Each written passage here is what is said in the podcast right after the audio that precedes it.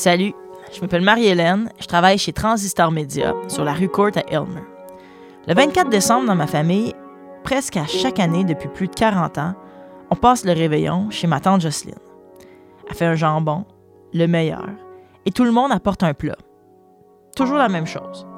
Le buffet est presque identique à chaque année depuis tout ce temps-là. C'est comme ça qu'on l'aime, notre réveillon. Puis on veut pas que ça change. Un des plats mythiques qu'on mange à Noël chez les Frenettes, c'est le riz à l'indienne de ma marraine Louise. Un mets tout ce qu'il y a de plus mystérieux.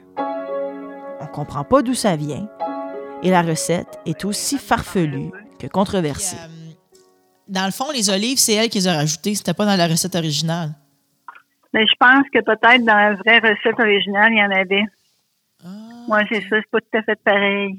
Parce que sur Internet, eux autres, ils parlent de soupe aux tomates. Mais nous autres, on met une boîte de 16 onces. C'est pas la grosse boîte, là, de conserve de tomates étuvées. OK. Non, eux autres, ils suggéraient de la soupe aux tomates, comme une crème de tomates, j'imagine. Hmm. C'est encore plus dégueulasse.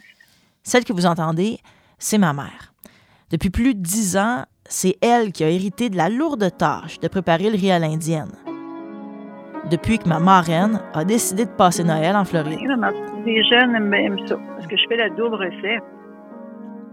Ma mère le fait vraiment par amour pour nous parce qu'elle trouve ça un peu dégueu, le riz à l'indienne. Vraiment. J'adore pas ça, mais euh, la plupart des membres de la famille adorent cette recette. Ben, tu l'as- l'as-tu, la recette? Oui, tu je l'ai. Tu tu me la lire? Oui. Alors encore, c'est un riz à l'indienne. Dans l'épisode du 12 décembre, je vous partage la recette du célèbre riz à l'indienne des Frenettes. À bientôt!